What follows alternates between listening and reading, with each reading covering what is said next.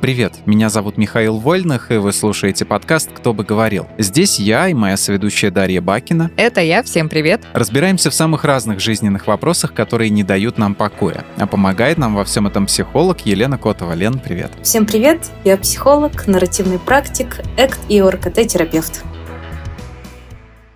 Сегодня поговорим об эмпатии. Суровые времена диктуют свои суровые правила. Как пел э, великий певец, отставить на слабость нет права. И вот ты уже не замечаешь, как не реагируешь на чужие проблемы, черствеешь и теряешь эмоции. Обо всем этом не менее красноречиво говорит Анастасия Бурдина, автор подкаста «Акулы пера». Слушаем голосовое послание. Привет, меня зовут Настя, я ведущая литературного подкаста «Акулы пера» и соведущая True Crime подкаста «Пролетая над крыльцом психушки».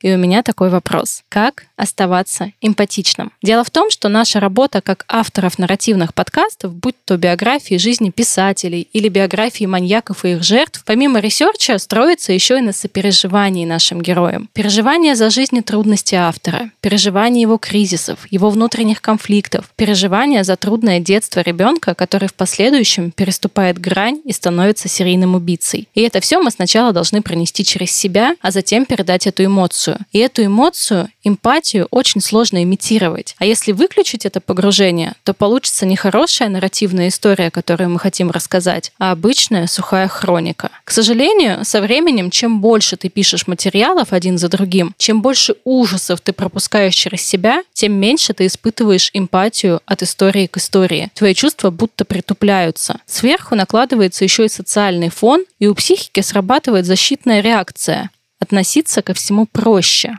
дабы с ума не сойти. Но из-за этого у нас притупляется и наш главный рабочий инструмент — это эмпатия. Уже не так триггерят сложные судьбы людей. Ты ко всему начинаешь относиться холодно, и это пугает. Можно ли как-то научиться восстанавливать в себе чувство сострадания и сопереживания, но при этом не уходить вот в это отрицание? Лена, Миша, у вас было такое, что ваша эмпатия притуплялась, и вы это заметили? А, во-первых, меня муж будет очень рад, что мы сотрудничаем с этим подкастом, потому что он его слушает и любит. А во-вторых, э, да, такие моменты бывали, и обычно это моменты очень-очень большой усталости, то есть когда вот прям уже горшочек не вари. А в принципе, даже если мне плохо, то я способна на эмпатию, но если это хронически тяжело и это хроническая усталость, то тогда уже нет, тогда уже сложновато. Миша, у тебя? Не знаю, я, по-моему, очень эмпатичный, и она вряд ли притупляется, моя эмпатия. Да, она не притупляется даже тогда, когда я хочу, чтобы она притупилась порой. Как-то сложно это все настроить. Но, скорее всего, если с человеком просто нету никаких связей, если мы о человеке говорим, да, то приглушить эмпатию гораздо проще, чем а, с человеком, которого я знаю. Даша, у тебя как? Мне тоже почему-то кажется, что я очень эмпатичная, но Лена нам сегодня все объяснит, что на самом деле все не так, я думаю. Но а, вообще мне кажется, что у меня не было такого ощущения, что эмпатия притупилась, ее стало меньше или что-то такое. Но я умею ее прям выключать. Mm. Когда я понимаю, что я общаюсь с человеком, и я ему сопереживаю, и ну, показываю это, ну не специально, ну то есть я могу сопереживать. И вижу, что он не готов отдавать давать тоже в ответ. Угу. Ну, то есть, если я ему там что-то расскажу, он проигнорит или что-то такое, я такая, ну, все, я тогда свою эмпатию закрываю, и вообще можем больше не общаться. Я вот такая капризная немного. Ну, какая девушка, смотрите-ка. Да. Так, Лен, давай мы разберемся, что вообще такое эмпатия. Ты можешь нам объяснить? Ну, вообще, как Миша сказала, да, нам проще испытывать эмпатию к людям, которых мы знаем, а, которые нам симпатизируют, может быть, где-то. И получается так, что отношение к человеку формирует эмпатию, а не наоборот. И эмпатия — это наша такая связь с другими людьми. С помощью эмпатии мы можем распознать эмоции, чувства других людей. Мы можем поставить себя на место другого человека и допустить, что его точка зрения является правдой для него вот в этот момент. То есть вот в этот момент он правда так чувствует, и то, что с ним происходит, для него значимо. И это все происходит не осуждая, не стараясь как-то приукрасить эту ситуацию. То есть когда человек нам рассказывает, то там меня уволили с работы, мы ему не говорим, ну хорошо, что у тебя была работа когда-то вообще, в принципе, например. И в эмпатической связи мы как бы говорим, я рядом, и я вижу, каково это тебе быть здесь. Я как бы это все осознаю, как будто нас человек пригласил в свою комнату, в которой он находится, можем оглядеться и сказать, о, да, я тоже тут, я тебя прекрасно понимаю. При этом человек, испытывающий эмпатию, а, понимает причину своего ощущения. То есть он не сливается с тем человеком, чувство которого он ощущает, а, опыт человека послужил причиной. То есть он наверняка это понимает, что ему плохо не по какой-то там, или хорошо, может быть, почему плохо, что он чувствует то, что чувствует не потому, что это там его, а он понимает, что опыт другого человека сказался на нем таким образом. Mm-hmm. И это могут быть разные эмоции, как позитивные, так и негативные. И это важно сказать, потому что иногда, говоря об эмпатии, люди представляют сочувствие. То есть это у нас иногда используется как mm-hmm. одинаковые э, процессы. Сочувствие — это эмоциональная реакция на жалобу другого человека. Сочувствие мы хотим утешить утешить, дать совет а, там, по делу, посоветовать там, врача, например, если человек делится своим заболеванием каким-то. Мы пытаемся как-то решить проблему, а, может быть, поделиться опытом, даже оценить ситуацию, чего мы не делаем, а, когда чувствуем эмпатию.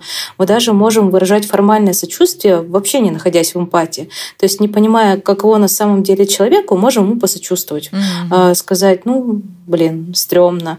Или, ну вот, да, ты заболел, сходи к вот этому доктору. Или тебя уволили, ну давай посмотрим твое резюме. То есть мы обычно стараемся снять боль человека и на вовсе не обязательно ставить себя на место этого человека. А можно примеры? Потому что, мне кажется, я чуть-чуть, да. Э, ну, не запуталась, но хочется разобраться. Вот, например, угу. если ко мне пришла подруга, у нее что-то там случилось, ей плохо, она плачет, и я такая, о, мне так жаль, что тебе плохо, то это просто сочувствие. Если она плачет, рассказывает мне об этом всем, и я тоже начинаю плакать, принимая ее вот это вот настроение, то это эмпатия. А ты можешь начать плакать, и при этом ты можешь сказать, что тебе жаль, ты можешь сказать, что, например, ну, а, я не знаю, как тебе помочь сейчас, но я понимаю то, что ты чувствуешь. Mm-hmm. То есть ты не стараешься как-то прекратить ее слезы, например. Mm-hmm. Это не исключающие друг друга вещи. То есть с помощью эмпатии мы можем запустить процесс сочувствия, а можем сочувствовать формально без эмпатии. Это не значит, что эмпатия классное состояние, а сочувствие фиговое состояние. Все состояния важны, они, наверное, прикладываются а, просто под каждую ситуацию. Если говорить примерами, пример хорошей эмпатии, который мне сейчас пришел в голову, это, например, слезы моего терапевта. Когда-то давно-давно, когда еще была... Точнее, я не была еще психологом, mm-hmm. и у меня был э, второй, по-моему, это мой терапевт.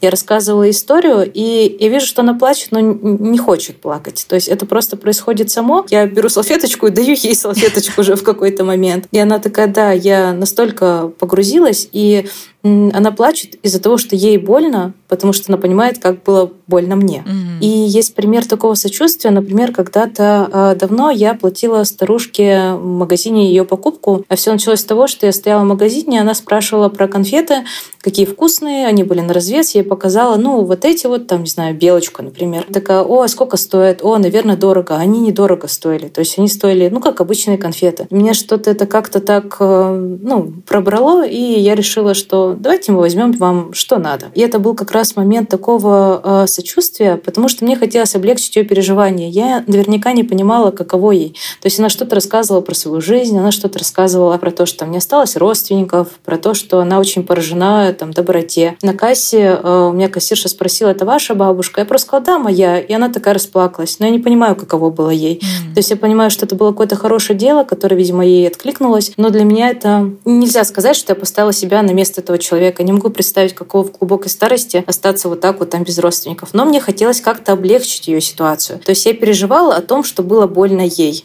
Но мне не было больно в этот момент. Если бы было больно мне, это вот была бы, скорее всего, эмпатия. Ага, а получается так, это было просто сочувствие? Да, да, О, я ей посочувствовал. Я что-то сделала, чтобы она, ну, возможно, перестала себя так чувствовать mm-hmm. или чувствовала это ощущение поменьше. Но у меня не было какой-то эмоциональной большой подключенности. Mm-hmm. Я не могу сказать, что чувствовала то, что чувствует она, находясь вот в этом положении. Так, я только что поняла, что я не эмпатичный человек.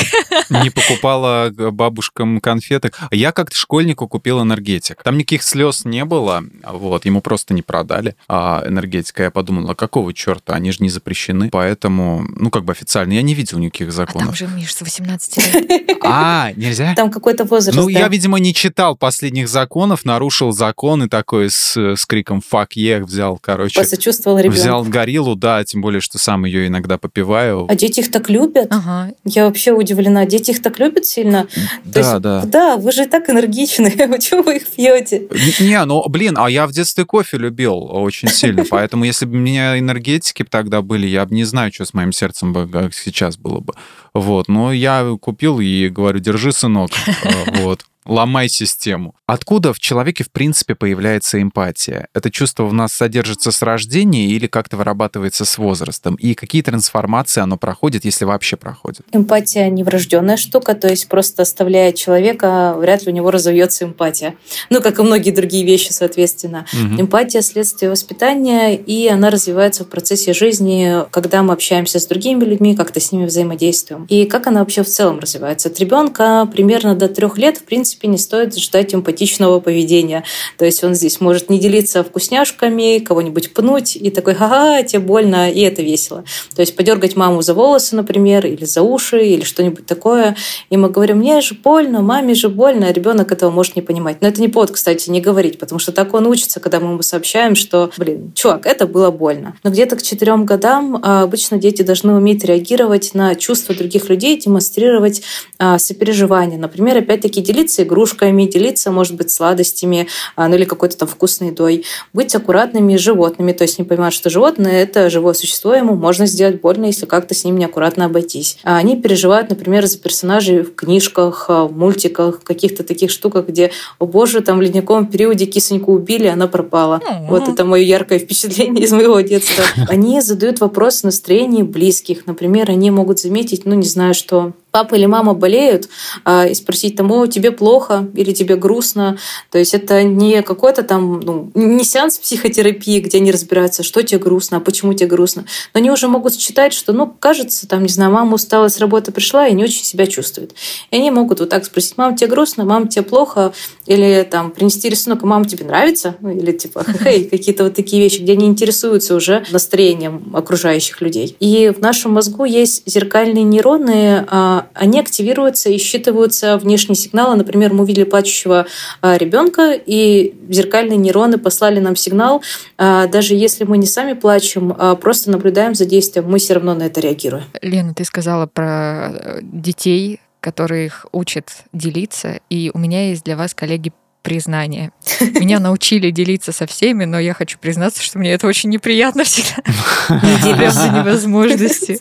Я помню, случай в детстве был. А, с братом, наверное, связано. Вот с братом нормально, а вот когда с другими детьми, а, я помню, почему-то у меня оказалось два пакета со сладостями одинаковыми, а у других детей по одному. На Новый год? Э, может быть, новый... не помню деталей, но помню, что мне сказали, что надо поделиться. А я думаю, ну блин, мне два пакета дали. У всех есть пакеты, почему я должна делиться? Но я поделилась, потому потому что надо, но было очень неприятно. Не знаю, по-моему, это все из разряда, чтобы другим обидно не было, но тут в результате кому будет обидно? То есть парень, которому не досталось, или там девочка, которой не досталось, это все, ну, какие-то сладости. Ему, как бы, у него есть родители, они ему возместят, скажут, да, судьба была несправедлива, вот тебе мешок конфет. Если нет, то ну и ладно. Вот. А е, ну, если ты видишь, что как бы он чисто страдает, что ему некому даже конфет э, подарить, то ты ему, конечно же, отдашь этот пакет. А так в любом случае, правда, на твоей стороне. И никто ничего не обязан как бы и делиться ну, тоже. Слушай, Мне Миша, кажется... это ты вот сейчас большой, взрослый, самостоятельный, понимаешь, и можешь делать как хочешь. Когда ты маленький, ты не понимаешь. Да меня тоже всю жизнь учили делиться. Я тоже этого как бы не понимаю. О, это не всегда нужно делиться. Это эмпатия, наверное, ну, допустим, э, люди едут куда-то очень далеко в дороге, и у них там, не знаю, одна баночка сока. Угу. А, и ребенок взял ее себе, и, не знаю, мама может попросить, ну, оставь мне, я тоже пить хочу, потому что, ну, вот не могут они нигде купить, сейчас в дороге, не знаю, по ну, пустырю по какому-то необходимость, едут. конечно. Это не то, что необходимость, ребенок может сказать, ну, нет, типа, ну, хочешь пить и хочешь. А, может понять, что, блин, мама тоже хочет пить, у нее тоже есть какие-то свои потребности, можно, например, с ней поделиться. Дурацкая мама. Нет обязательства а, обязательно поделиться с тем, с кем сказали твои родители, вот, да, вон тот ребенок играет, иди отдай ему. Да нет, просто иметь хотя бы такую возможность. То есть, что ребенок рассматривает ее для себя и может кому-то что-то предложить, потому что понимает, что, ну, кто-то может быть голоден, кто-то может быть, там, не знаю, расстроен, а, какие-то вот такие вещи. Но это не значит, что везде и всегда надо что-то свое отдать. Я вам, по-моему, рассказывала, ну, как у меня было 11 новогодних подарков, и я ни с кем не делилась. О, да, точно. Вот теперь, если Лена так делала, мне точно не стыдно. Я их все утащила домой. Типа, они у меня были в пакетах, я их сортировала на вкусные, невкусные конфеты. Типа, нет, вообще все было шикарно. Так и задумано было, чтобы я не делилась. Кайф. Ну вот когда это же все не только в детском возрасте, во взрослом возрасте говорят, типа, сигаретой надо делиться. Ну, то есть как бы правило такое, у тебя на районе спрашивают сигарету, ты должен дать. Еще Даже есть э, такие правила, ну как нас это учили, да, а, типа последнюю не да. отдавай, а, вот за, за сигарету спасибо не говорят. Но это все, это уже, по-моему, как и какие-то такие... Какие-то внегласные правила. Узкоуличные, да? суб, субкультурные правила, да, которым не должны подчиняться люди. Но просто из этого, из всего, типа, делись, а, иногда рождаются вот такие вот а, бастарды. Во-первых, хочу отметить, что мы против курения, курить вредно. А во-вторых, мне кажется, это у парней так только нет, потому что я, конечно, А-а-а. не курила, никогда не стреляла сигареты, но мне кажется, это у парней такое. Давайте есть. про женщин расскажу делиться средствами гигиены, то есть прокладки, тампоны и вся вот эта штука, такое правило а, тоже есть. Типа ну не да, зажать кстати. своей подруги что-то, когда что-то произойдет. Ну, короче, вот. есть какие-то женские и мужские штучки. Ну, про сигареты с, с девочками я не знаю. Но обувь нельзя даже женщинам а, одалживать друг другу, девушкам, потому что... Это бы, не гигиенично. Мало ли, ну, мало ли что у тебя там, ну да, у кого-то грибок какой-нибудь, да, по которому она не, не говорит, да, а, такая вся из себя красавица, а ты потом подхватишь и будешь. Как будто в Мишиных словах была какая-то горечь опыта. Не, мне рассказывали просто про этот э, нюанс. Нет, не было так. Прости, Да ну я нет, я, я вырос и могу позволить себе каблуки, ну, в которых я сейчас сижу, прекрасные туфли, вот, а, немножечко носок высоко поднят, вот, но ничего, в принципе, я их никому не даю. Ну, я могу дать братишкам, если понадобится, поносить, но пока еще не просили почему-то. Ни туфли, ни юбку мою. Лена, зачем вообще быть эмпатичным? А, как будто бы для меня очевидно польза для окружающих, но вот полезно ли для самого человека способность переживать другим? Ну, вообще можно взять лежащую на поверхности выгоду, это хорошо выполнять свою профессиональную деятельность. И для большой части людей занятость и быть успешным в этой занятости – это ценность. То есть хочется быть хорошим специалистом, хорошо делать свою работу. А, так вот, развитая а, способность к эмпатии является профессионально важным качеством для людей, которые работают а, с другими людьми, например, сиделки, врачи, а, руководители, психологи, педагоги, все вот эти ребята, у кого профессия из сферы человек-человек. И у психологов даже есть такое специальное эмпатическое активное слушание с такими правилами, где мы можем использовать там паузы, уточнения, пересказы, перефразирование, грубо говоря, и так далее. То есть развитая эмпатия помогает развиваться в работе, а некоторые работы вообще без нее как бы сложно представить. А в чем еще может быть бонус? Это в том, что большая часть людей, опять-таки, считает отношения с другими людьми важной частью своей жизни. И хочется быть а, участником этих отношений, хочется строить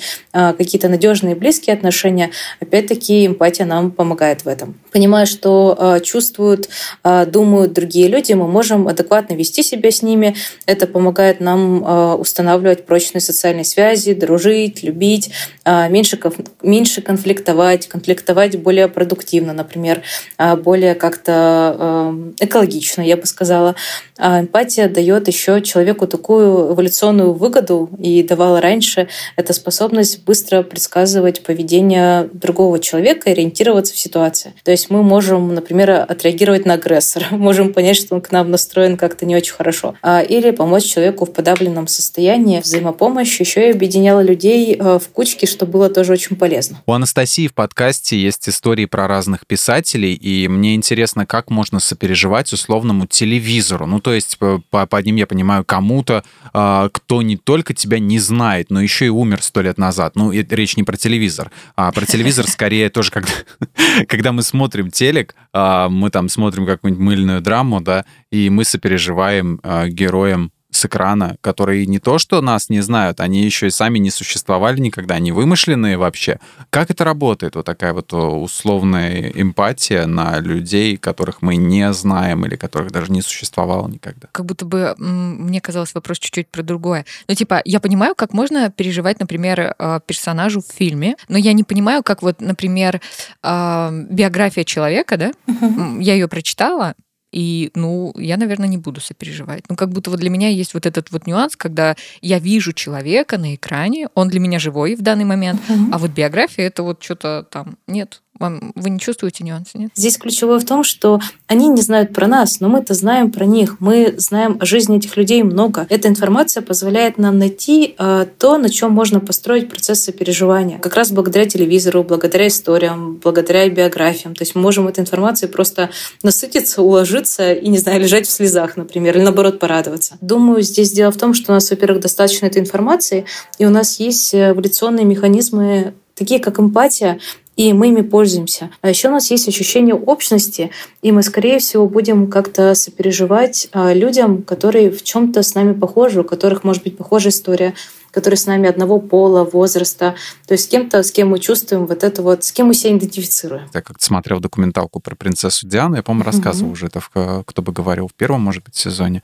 А, я был после нее просто уничтожен морально, вот, меня настолько меня потрясла, потому что там рассказывались события, которых я не знал, но подвелось все к это, закончилась историей, которую я уже видел по телевизору, вот этим mm-hmm. вот сообщением mm-hmm. про автокатастрофу, вот, и там все было со- сопровождено, практически там не было никакого закадрового голоса, кроме а, самой принцессы Дианы и ее каких-то там аудиокассет у какого-то психотерапевта, то есть там не было какого-то чувака, рассказчика, который там фейри тейл какую-то рассказывал. Наверное, это все-таки уже больше художественное произведение произвело так, э, такой эффект. А я тут фильм недавно смотрела. Называется «Рождество кота Боба». У меня в первый раз были такие ощущения странные, что мне фильм не нравится, но я плачу.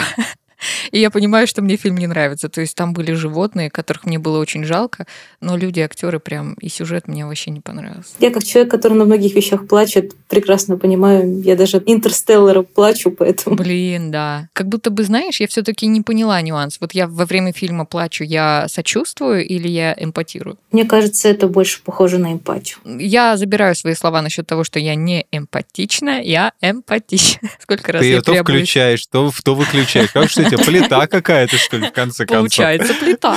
Просто к разным ситуациям прикладываются разные, поэтому где-то мы можем, ну, например, совершенно незнакомому человеку, у которого что-то случилось, мы не можем сильно эмоционально к нему присоединиться и можем сказать там ну, какое-нибудь приободряющее слово, например, или что-то посоветовать или сделать. Да не грусти, да, да нормально. с кем-то мы можем не решить его проблему, но быть рядом. Это реально похоже вот на ощущение, что человек куда-то провалился, а мы спустились к нему и такие, ого, тут и правда темно, тут и правда тяжело. Или, наоборот, что-то радостное. Радостные чувства тоже нужно уметь разделять. Да фигня твоя биполярка. Посмотри вон про кота комедию. Вот такой фильм. Настя рассказала, что ее чувства притупились из-за работы. Поможет ли ей вернуть прежний уровень эмпатии отпуск? Или, может, есть какие-то психологические приемы, которые могут решить эту проблему? Вообще отпуск может помочь. А, возможно, Настя сама нуждается в эмпатии, то есть какой-то такой вот... А, в дозе такой да, возможности эмпатии. сопереживания, где могут посочувствовать, где могут понять человека. И когда мы теряем чувствительность к тому, что раньше нас трогало, это похоже на процесс э, десенсибилизации. Есть десенсибилизация, которая э, с позитивными последствиями, то есть обычно мы даже хотели бы к этому прийти, когда, допустим, нашей целью реально было научиться по-другому реагировать на какой-то триггер. Например, не бояться водить машину или не бояться пауков, а, и мы специально снизили к этому чувствительность. А есть с негативными последствиями, и вот это вариант, видимо, негативных последствий. Десенсибилизация может наступить из-за профессиональных причин. Например, у доктора, который ежедневно оперирует людей, наблюдает смерть, разговаривает с родственниками погибших, ну, явно притупится чувствительность в какой-то момент. Или у солдат на войне тоже в какой-то момент теряется чувствительность, в какой-то момент ужасы не такие ужасные становятся. Это просто, чтобы себя сохранить и не поехать кукушечкой. А также здесь э, могут быть э, какие-то такие иные факторы, например, э, когда мы часто говорим о каких-то вещах и нормализуем это в медиа, в соцсетях, какое-то явление, там, например, насилие. То есть в какой-то момент люди перестают реагировать на это как-то очень там, эмоционально, активно. Это заметно особенно по последним новостям в мире. Про ковид, например. Потому что мы все очень-очень боялись его, боялись пневмонии и все остальное, угу. а потом как-то даже за статистикой перестали следить, и статистика ну, не вызывает ужаса почему-то. Хотя она какое-то время еще оставалась очень такой, ну прям высокой, я бы сказала. Статистика угу, высокая. Угу. Я бы здесь рекомендовала почекать себя на выгорание, потому что оно тоже может быть причиной, когда мы теряем чувствительность к каким-то вещам. И когда нас в поликлинике клинике наорал врач. Может быть, он не хотел на нас наорать, просто ему... А ему не нравится уже эта работа, он очень сильно устал. Это, конечно, его не оправдывает, но такая сторона тоже есть. Я бы еще обратила внимание на уровень стресса. А, и хороший вариант в этой всей истории — это психотерапевт. И, может быть, я не знаю, есть ли какие-то похожие группы поддержки у людей, которые занимаются историями людей, это, знаете, на что похоже? А, на балентовские группы. Они появлялись, по-моему, для медиков, где собираются ребята из одной сферы, и обсуждают какие-то важные вещи. То есть это помогает как раз в борьбе со стрессом. Это такая группа равной поддержки. То есть там, в принципе, все на одной ступени и плюс-минус понимают, кто через что проходит. Обсуждают какие-то трудности, а, обсуждают какие-то моменты, которые, наоборот, хорошие. Это помогает снизить уровень стресса и как раз не терять вот эту эмпатию, потому что ты разделяешь а, то, что с тобой происходит с другими людьми. А работа с людьми, она сложная. Я бы сказала, что такие группы нужны ну, всем педагогам, психологам, врачам, потому что э, комьюнити прекрасная штука для того, чтобы не терять эту чувствительность. Ну хорошо, про плюсы понятно, а минусы вот в подобном выключении сопереживания, как вот у врачей, много ли? Потому что если мы перестаем чувствовать проблемы других людей так же остро, как делали раньше, это, по-моему, может как-то повлиять на качество нашей жизни или на наш характер.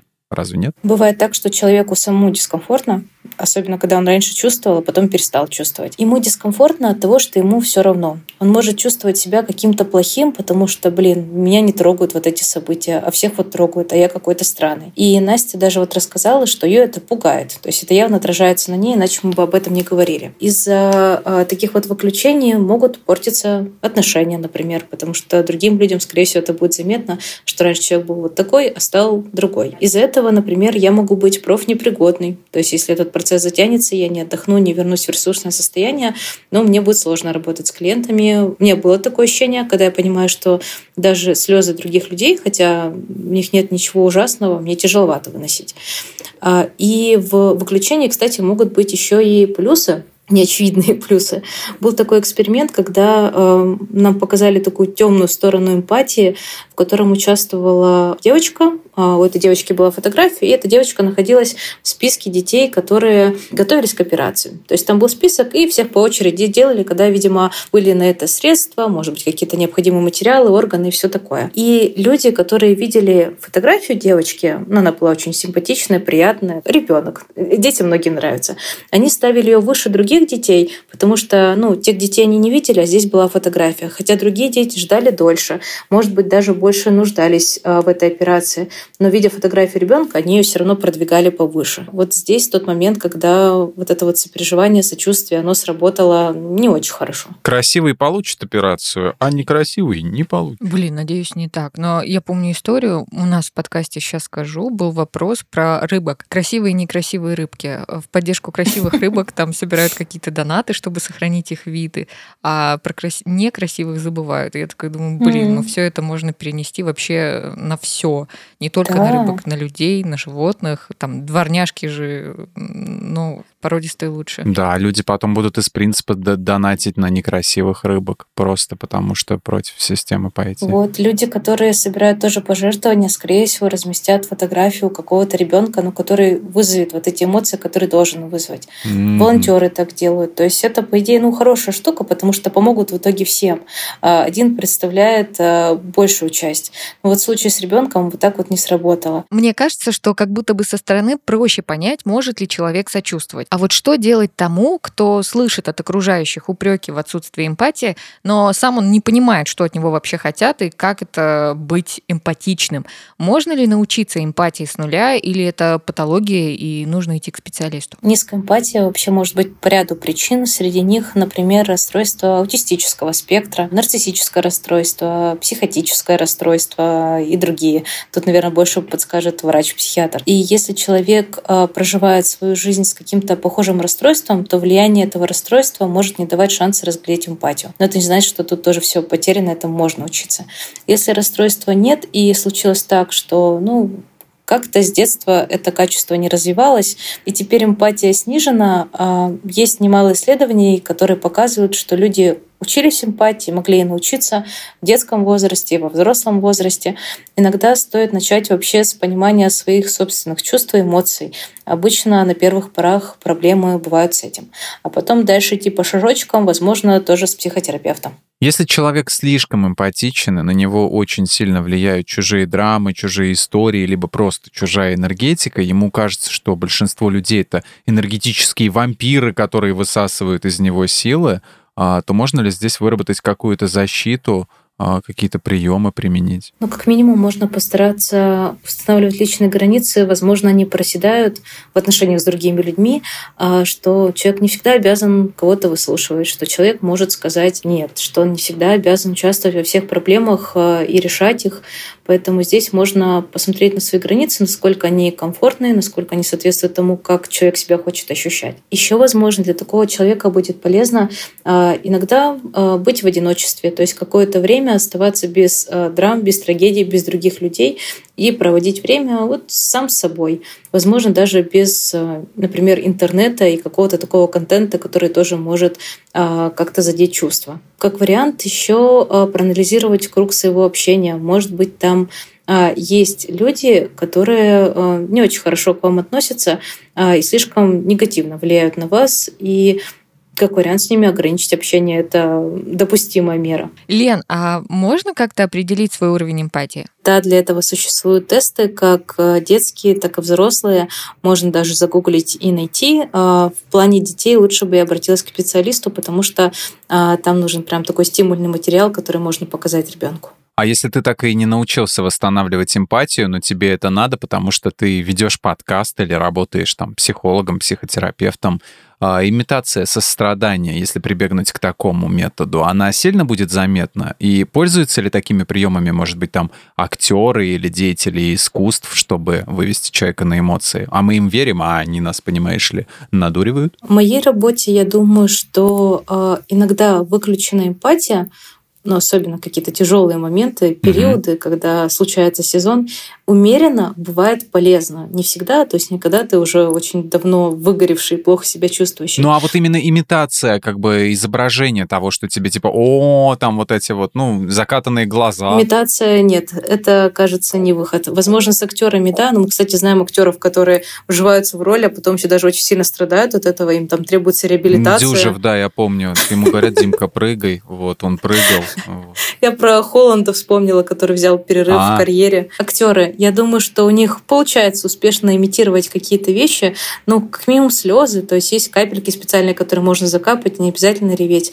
Но мы знаем актеров, которые очень вживаются в роль, еще иногда после этого им требуется реабилитация какая-то. То есть они типа настолько вжились, что фуф, надо теперь немножко отдохнуть от этой карьеры, а, чтобы подуспокоиться. А про другие специальности иногда а, приглушенная эмпатия помогает помогать, как бы это странно ни звучало. Мы можем больше сделать сочувствие, а не эмпатизируя. А, я думаю, что здесь подойдут разные сферы. Например, когда мы приезжаем ну, волонтером в какое-нибудь место, и эмпатизируя, мы ну, просто можем побыть с людьми. А этому месту нужны, например, руки. То есть вы приехали помогать собакам, и здесь было бы классно, чтобы мы, не знаю, погуляли с десятью собаками. Иногда приглушенная эмпатия просто нам помогает помогать. Мы можем много всего сделать, потому что мы немножко отстранились от этой ситуации. Лен, в очередной раз большое тебе спасибо за эти подробные ответы на наши вопросы. Давайте подведем небольшой итог и ответим коротко на несколько ключевых вопросов выпуска. Не сопереживать другим нормально? Вообще патологически, наверное, когда совершенно отсутствует какое-то сопереживание, я бы не назвала это нормой. Но не сопереживать вообще всем, пусть даже а, если мы видим, что какой-то близкий сопереживает человеку, а мы ему не сопереживаем, вот это нормально. Просто к чему-то, и кому-то, кажется, это качество должно оставаться. Можно ли изображать сострадание, чтобы тебе поверили? Да, можно. Какая польза в эмпатии для эмпата? Эмпат, э, если он выбрал для себя профессию, связанную с деятельностью человек-человек, скорее всего, это дополнительный фактор успешности в его карьере. А обычно еще это хорошие собеседники, обычно с ними выстраиваются хорошие доверительные отношения. То есть здесь есть, да, и другая сторона. Человек может очень сильно переживать, но, возможно, он такой эксперт в отношениях в этом плане. Какие два главных минуса в отсутствии эмпатии? Именно два. А, сложность с построением отношений И, наверное, что человек может себя плохо чувствовать, когда он потерял эту эмпатию. То есть она раньше была, потом, о, неужели я так очерствел, что меня это как-то не заботит больше. А от этого может быть страшно. Это был подкаст «Кто бы говорил». Большое спасибо всем, кто слушал этот выпуск. Мы благодарим Лену Котову за участие и за эти советы. И, конечно, спасибо Насте Бурдиной за вопросы сегодняшнюю тему для обсуждения. Слушайте нас на всех удобных платформах, комментируйте, ставьте лайки и звездочки. Ну а мы с вами прощаемся. Всем пока. Пока. Пока-пока. Всем пока. Пока.